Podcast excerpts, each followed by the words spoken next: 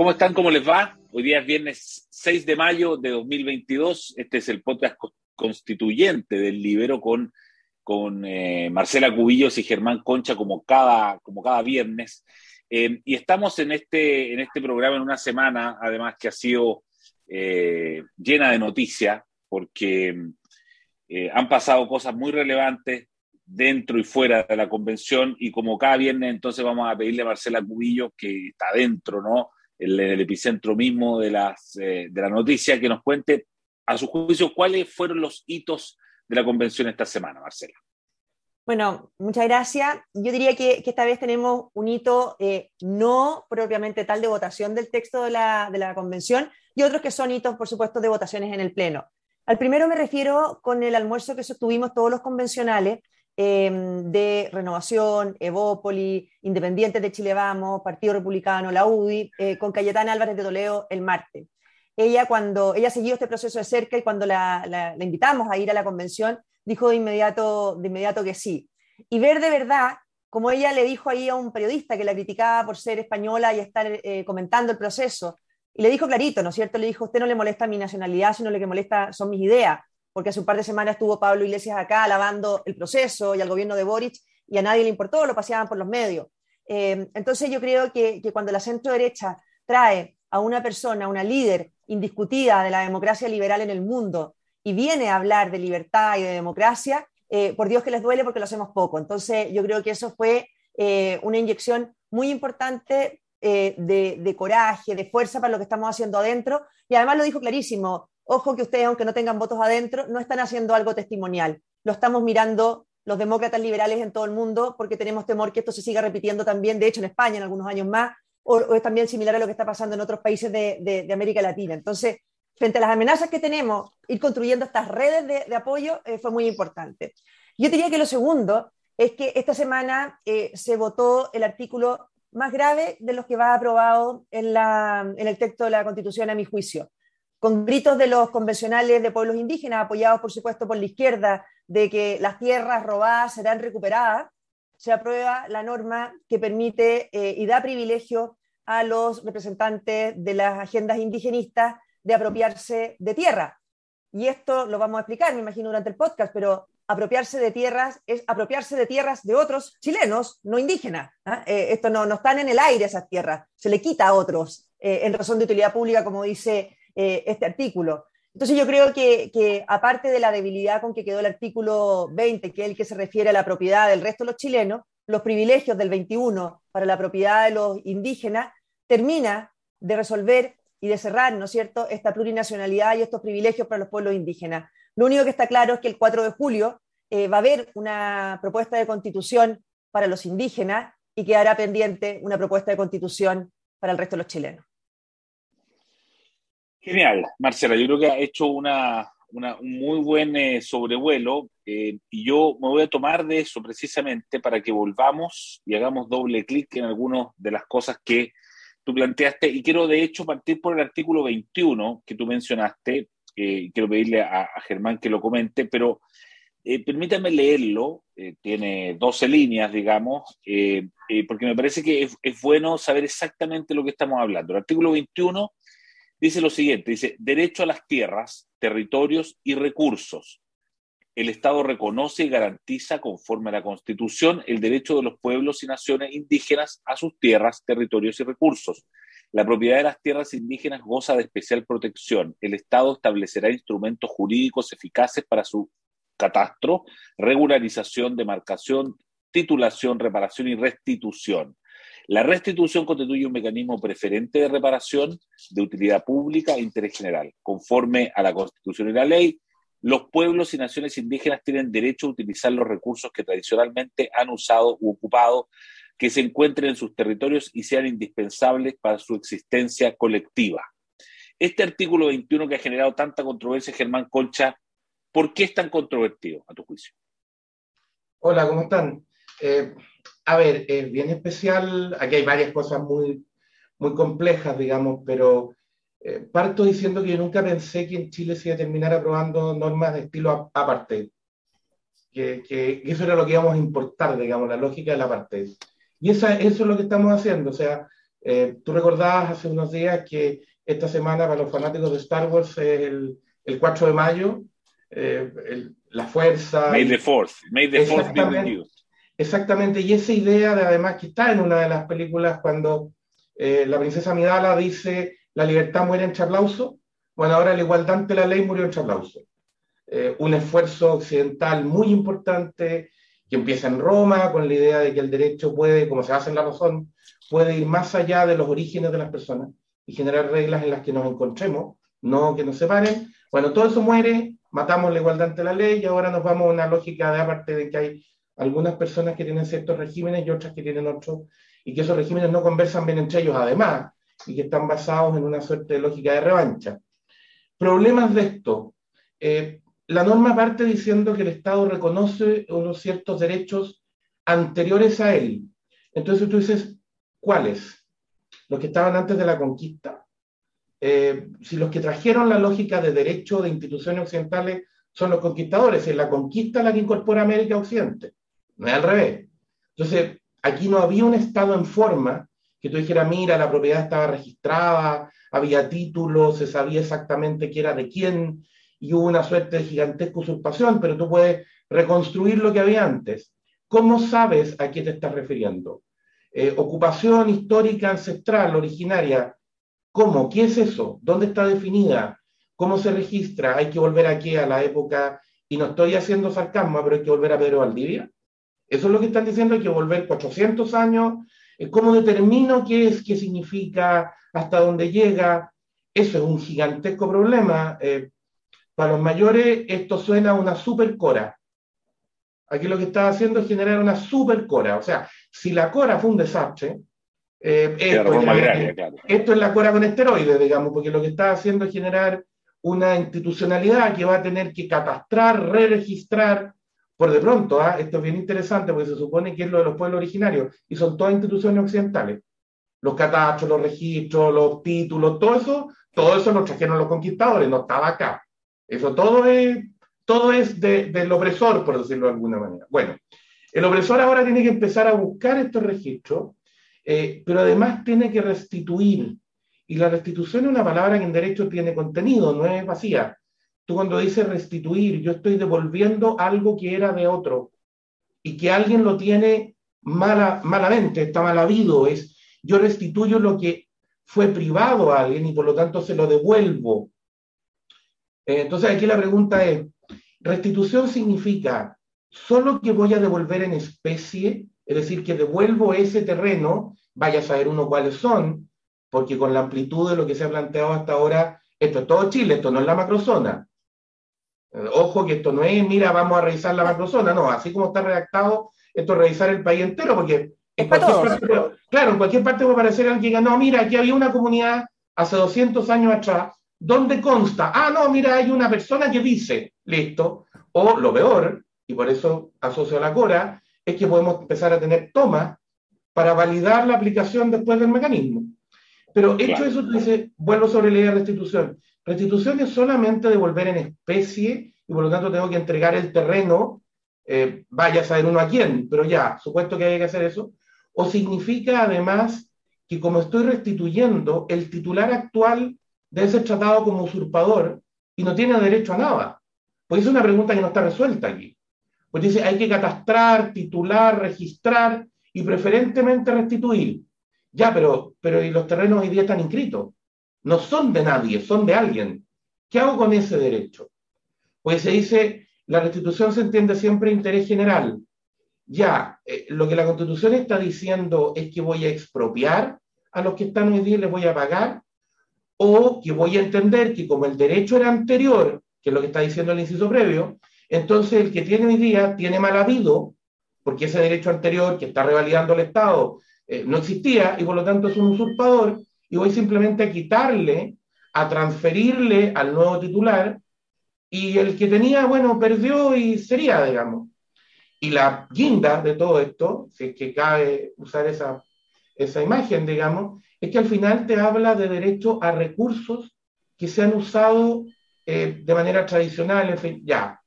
Y uno dice, recursos que se hayan usado. No puede ser el suelo, porque el suelo ya estás hablando. Entonces, ¿de qué estamos hablando? ¿Del agua?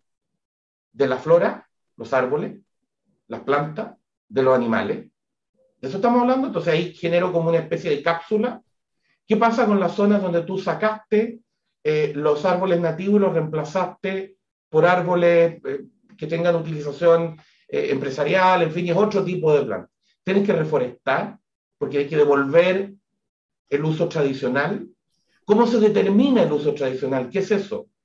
Eh, ¿Cómo se acredita? ¿A quiénes lo demuestran? ¿Cómo se registra? Eh, todo eso es un gigantesco problema, es un gigantesco problema respecto de la propiedad, insisto, en todo Chile y respecto al uso de los recursos naturales. Esto es, esto es mucho más complejo de aplicar y más grave que las normas que se han aprobado respecto a naturaleza, porque esto, sumado a la naturaleza, esto te hace prácticamente imposible la operación normal, digamos.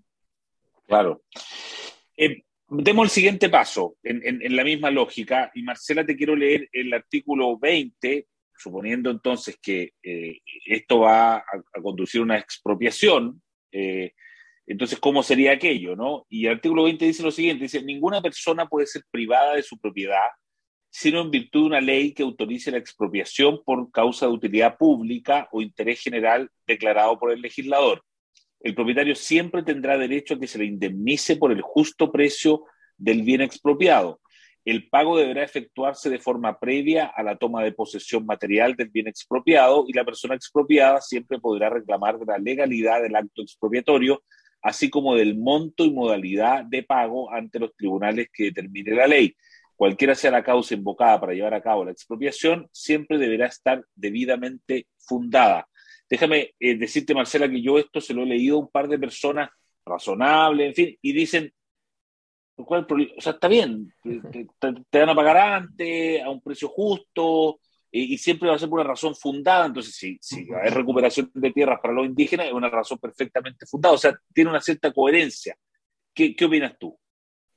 Es, es una norma gravísima. Primero quiero, a raíz de lo de Germán, promover una entrevista que hizo ayer Magdalena Mervilán en el libro Alfredo Moreno, donde explica claramente cómo esta norma de la propiedad.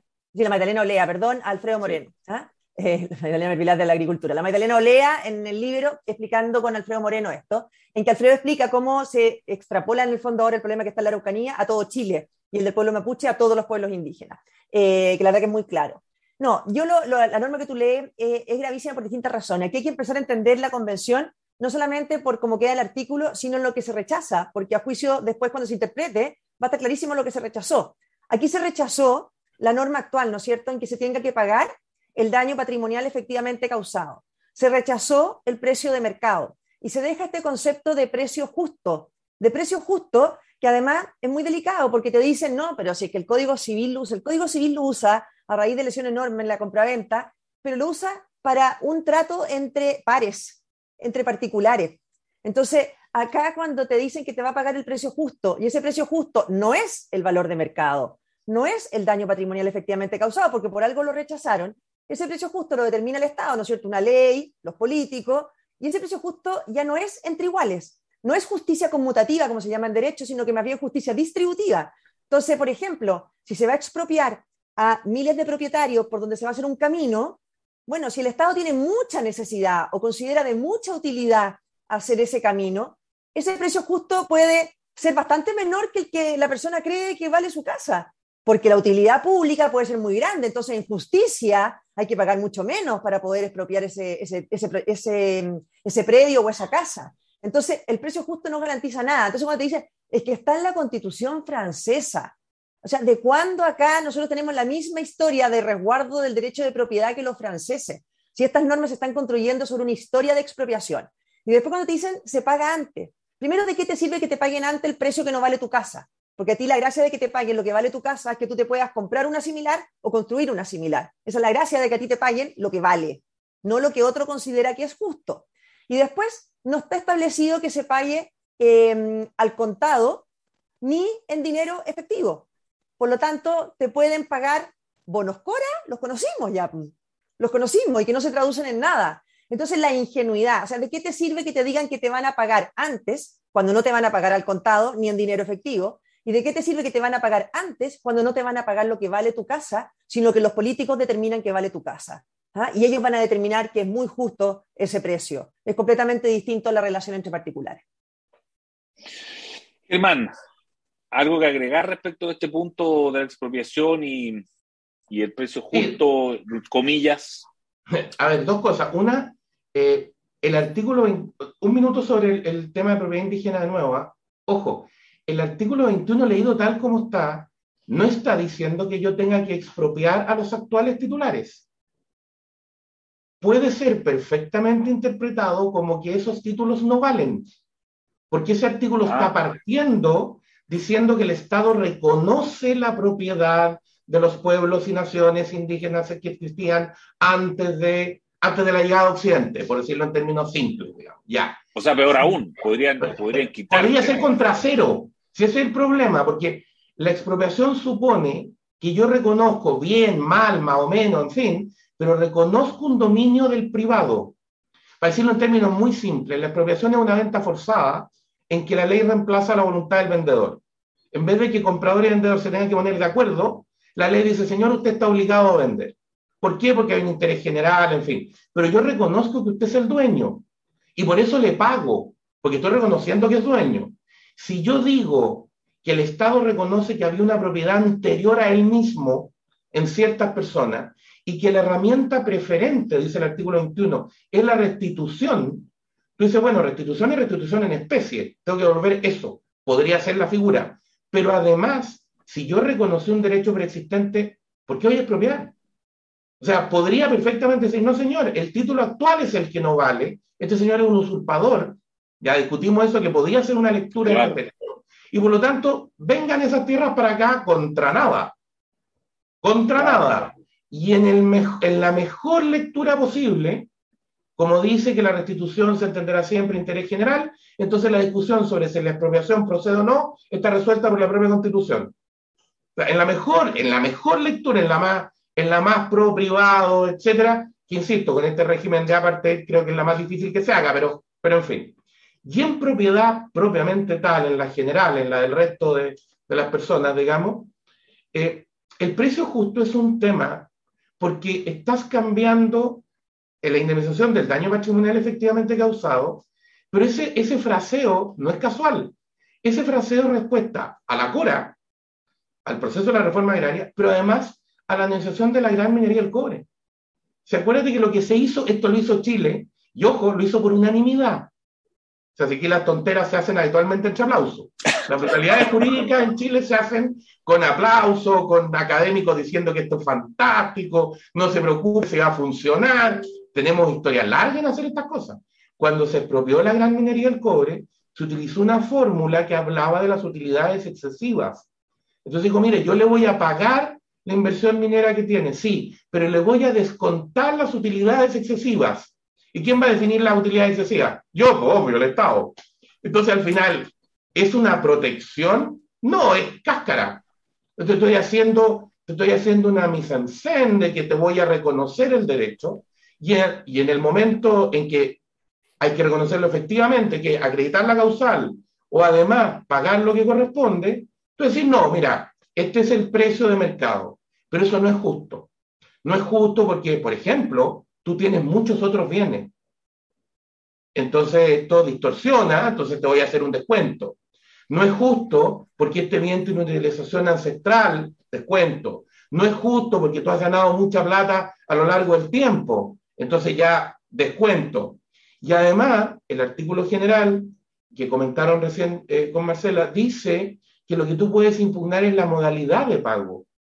Y la característica de la norma constitucional actual es que precisamente para evitar brutalidades como las que se hizo en la reforma agraria o las que se hizo en la nacionalización de la gran minería del cobre, es que se dice que la regla general es pago al contado y en dinero efectivo, a menos que el expropiado acepte una cosa distinta. Si tú no aceptas una cosa distinta, el Estado tiene que pagar en dinero y tiene que pagar al contado. ¿Para qué? Para evitar que me paguen con bonos Cora, que volvió la inflación, que no tengan eh, inflación incorporada, etcétera. Para evitar eso, para asegurar que el Estado tiene que reparar lo que efectivamente está causando. Y de hecho, la regla de que se toma posesión material solo una vez que se paga, bueno, pero ese monto, si hay una discusión entre entre el privado y el Estado hoy, conforme a la normativa vigente, hay un perito independiente que tiene que fijar un valor, se paga al menos todo lo que no está discutido y después se discute el resto, pero al menos todo lo no discutido se paga. Y esto está controlado por un tribunal. Todo lo que tú estás haciendo ahora es sacar eso y dejarlo a ley simple. Entonces, como lo estás dejando a ley simple, porque te dicen, en otros países esto está en una ley. Sí, claro que está en una ley, porque esos otros países no tienen la historia de pasar por arriba de la propiedad privada que tiene Chile. Y que es la que estamos viendo escribir ahora, digamos. Así es, y que, mucha gente lo vive como, como un trauma, sin duda. Eh, Marcela, sabemos que tenemos que liberarte porque tienes que eh, partir a la convención. Eh, le agradezco una vez más, Germán y Marcela, por, por, estos minutos con el Libero todos los viernes. muchas gracias. Hemos quedado inquietos, no se puede decir otra cosa, pero muy informados y eso está muy bien. Así es que que tengan un buen fin de semana y nos vemos la próxima. Igualmente, también. Chao. Haz que estos contenidos lleguen más lejos haciéndote miembro de la red Libero.